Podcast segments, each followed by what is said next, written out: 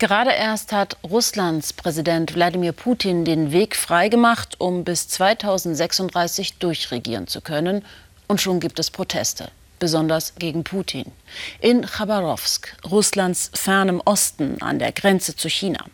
Seit zwei Wochen wollen dort die Demonstranten ihren Ex-Gouverneur Sergei Fugal zurück. Moskau ließ ihn verhaften. Demian von Osten hat Bewohner aus Chabarowsk getroffen, die überhaupt nicht mit der Politik Moskaus einverstanden sind. Der Amur, ein stolzer Strom im ressourcenreichen fernen Osten Russlands. An diesem Strand hat bis vor kurzem Wladimir Pracharenko sein Schlauchboot zu Wasser gelassen, seine Netze ausgepackt und ist fischen gegangen. Doch die Regeln der staatlichen Fischereibehörde werden immer strenger. Ich habe früher zweimal pro Woche gefischt und jetzt seit einem halben Jahr gar nicht mehr. Ich vermisse es. Die Fischbestände, ein Riesenstreitthema. Wladimir Pracharenkos Netz liegt unbenutzt zu Hause. Er ist überzeugt, Firmen mit guten Kontakten, meist mit Sitz in Moskau, erlaube man den Fischfang und örtlichen Hobbyfischern wie ihm werde er verboten. Die örtlichen Behörden sind daran natürlich nicht schuld.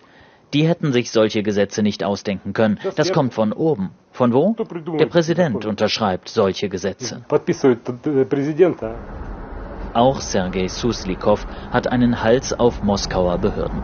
Der Mitte 40-Jährige gehört einer regionalen Minderheit an, die von Fischfang und Jagd lebt. Um Fischfangquoten gibt es seit einiger Zeit immer Ärger.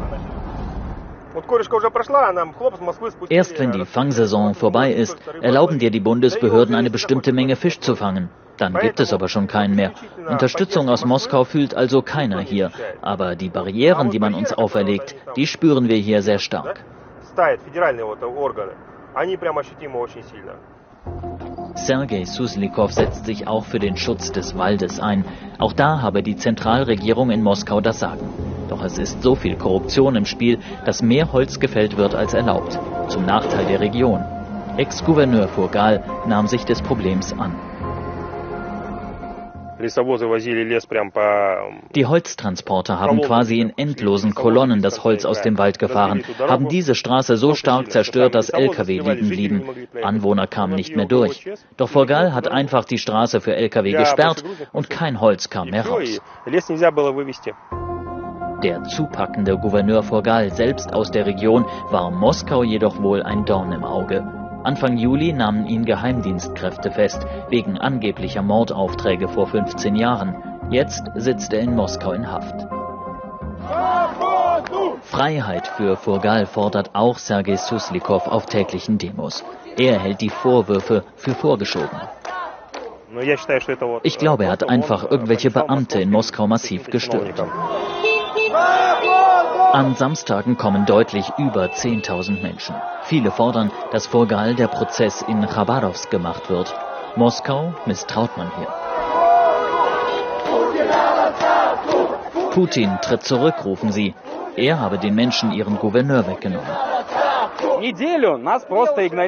Man hat uns eine Woche komplett ignoriert, dann einen Übergangsgouverneur geschickt, der hier nicht akzeptiert wurde und den niemand gut findet. Ein Übergangsgouverneur, der sich in seinem Büro da oben vor den Demonstranten versteckt, das ärgert viele noch mehr. Wir brauchen Wandel zum Besseren. Die Regierung muss uns wieder mit dem Gesicht ansehen.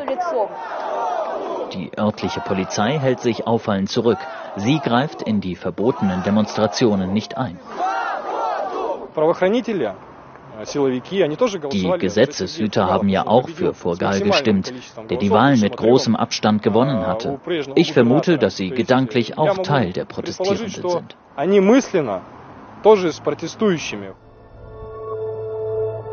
Am Amur weiß im Moment keiner, wie es weitergeht. 6000 Kilometer Luftlinie sind es von hier nach Moskau.